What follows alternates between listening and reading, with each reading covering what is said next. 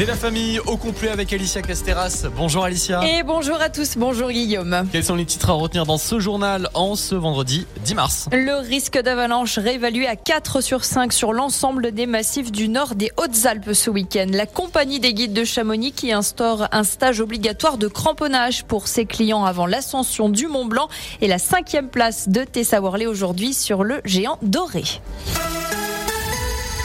La suite des actions contre la réforme des retraites. Pour justifier sa contestation, la CGT a coupé aujourd'hui l'électricité dans la zone d'activité Technolac au Bourget du Lac. Plus de 2000 clients ont été privés de courant.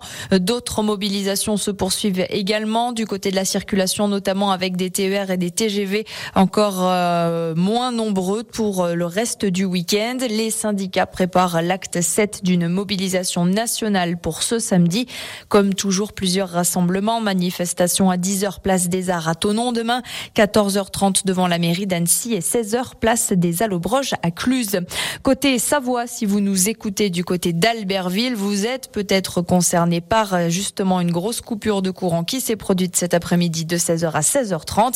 Enedis évoque une coupure sauvage et annonce qu'il portera plainte. Et soyez très prudent, bien sûr si vous allez en montagne ce week-end. On n'oublie pas appel son de DVA, mais même éviter de faire du hors-piste parce que le risque d'avalanche est jugé il est jugé fort, pardon. Fort, oui, ça veut dire que c'est précisément entre 4 sur, euh, il est réévalué à 4 sur 5. On va y arriver euh, précisément avec euh, ces dernières annonces donc de Météo France entre 15 et 40 cm de neige attendue en cumul la nuit prochaine au-dessus de 1700 mètres.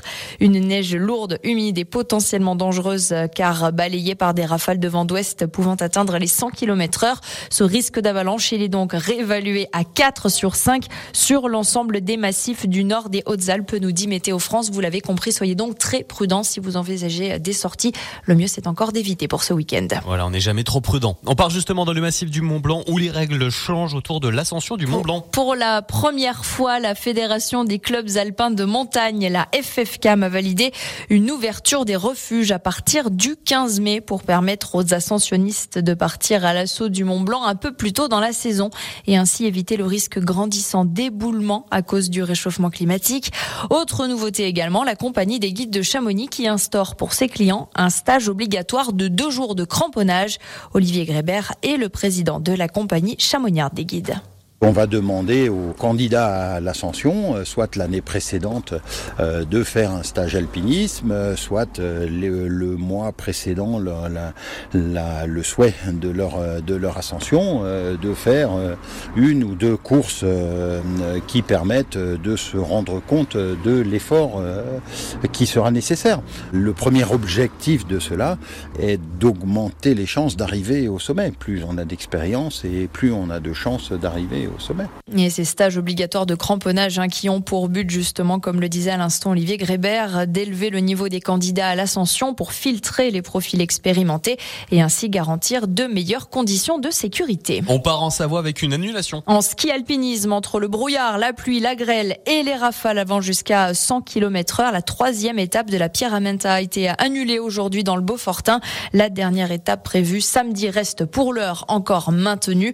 Chez les femmes, Axel Gachet Molaré et Emilia Rop occupent la tête du classement. Une journée ni bonne ni mauvaise selon Tessa Worley. La skieuse du Grand Bornand qui a pris aujourd'hui la cinquième place du géant suédois doré pour la suite de la Coupe du Monde de ski alpin. Bilan mitigé selon la française. C'est moins mitigé en revanche pour Michaela Schifrin qui a remporté sa 86e victoire. Elle égale ainsi le record de Stenmark et s'assure de remporter le petit globe de la spécialité.